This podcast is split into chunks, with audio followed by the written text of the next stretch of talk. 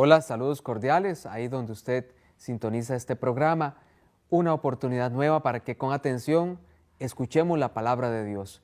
Adelante Josué con el Evangelio de esta semana. Del Santo Evangelio según San Lucas.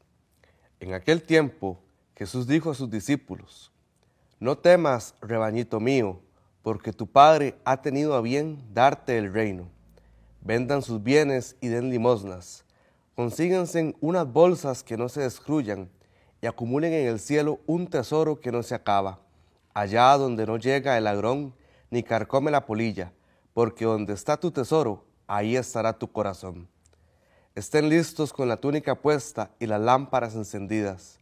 Sean semejantes a los criados que están esperando a que su Señor regrese de la boda, para abrirle en cuanto llegue y toque. Dichosos aquellos a quienes su Señor, al llegar, encuentre en vela. Yo les aseguro que se recogerá la túnica, los hará sentar a la mesa y él les servirá. Y si llega a medianoche o a la madrugada y los encuentra en vela, dichosos ellos. Fíjense en esto. Si un padre de familia supiera a qué hora va a venir el ladrón, estaría vigilando y no dejaría que se le metieran por un boquete en su casa. Pues también ustedes estén preparados, porque a la hora en que menos lo piensen, vendrá el Hijo del Hombre. Entonces Pedro le preguntó a Jesús, ¿Dices esta parábola solo por nosotros o por todos? El Señor le respondió, Supongan que un administrador, puesto por su amo al frente de la servidumbre, con el encargo de repartirles a su tiempo los alimentos, se porta con fidelidad y prudencia.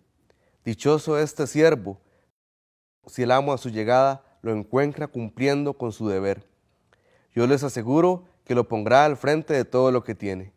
Pero si este siervo piensa, mi amo tardará en llegar y empieza a maltratar a los criados y a las criadas, a comer, a beber y a embriagarse el día menos pensado y a la hora más inesperada, llegará su amo y lo castigará severamente y le hará correr la misma suerte que a los hombres desleales. El siervo que conociendo la voluntad de su amo no haya preparado ni hecho lo que debía, recibirá muchos azotes, pero el que sin conocerla haya hecho algo digno de castigo, recibirá pocos. Al que mucho se le da, se le exigirá mucho, y al que mucho se le confía, se le exigirá mucho más. Palabra del Señor. Gloria a ti, Señor Jesús. Lo más importante del programa ya lo hemos escuchado, que es el Evangelio, la proclamación del Evangelio. Ahora, pues algunas ideas que tratan de hacer, diríamos, un eco de la palabra. De nuevo, que esta palabra resuene una vez más en nosotros. Retomamos la idea del programa anterior sobre hacerse rico para el cielo. Acumulen en el cielo un tesoro, decía el Evangelio. Acumulen allí, porque acá la polilla lo destruye todo. Acumulen en el cielo un tesoro que no se acaba.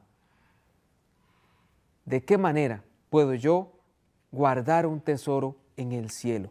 De nuevo la pregunta que anteriormente les proponíamos. ¿Cómo puedo hacerme de un tesoro en el cielo? Porque donde está tu tesoro, allí está tu corazón. Y esta es la pregunta para este programa, una pregunta bastante fuerte. ¿Dónde está tu corazón?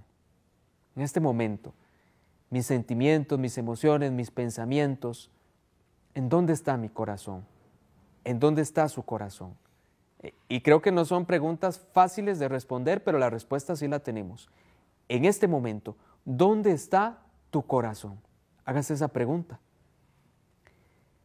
Dichosos aquellos a quienes su Señor al llegar encuentre en vela. Yo les aseguro que se recogerá la túnica, los hará sentar a la mesa y él mismo les servirá. Es una imagen muy hermosa la que nos presenta este Evangelio en esta sección. El Señor no se cansa nunca de amarnos. Vean que dice que dichosos aquellos, porque es el Señor el que llega, pero llega para hacerlos sentar a la mesa y para que Él mismo sea quien les sirva. Qué misterio el de Dios, que no se cansa de amarnos y a veces nos entra la duda, la inquietud sobre el amor de Dios, pero el Evangelio constantemente lo recuerda. El Señor quiere sentarnos a su mesa para servirnos y lo hace domingo a domingo en la Eucaristía, día a día en la celebración de la misa. Pero en la vida eterna, allí en el cielo, allí también desea sentarnos para que sea Él quien nos sirva. No se cansa Dios de amarnos. ¿Y cómo nos cuesta? Aceptar el amor de Dios. ¿Cómo cuesta?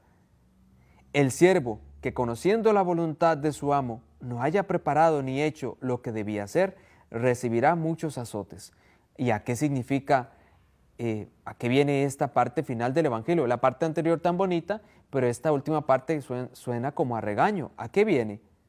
Bueno, otra pregunta para este programa.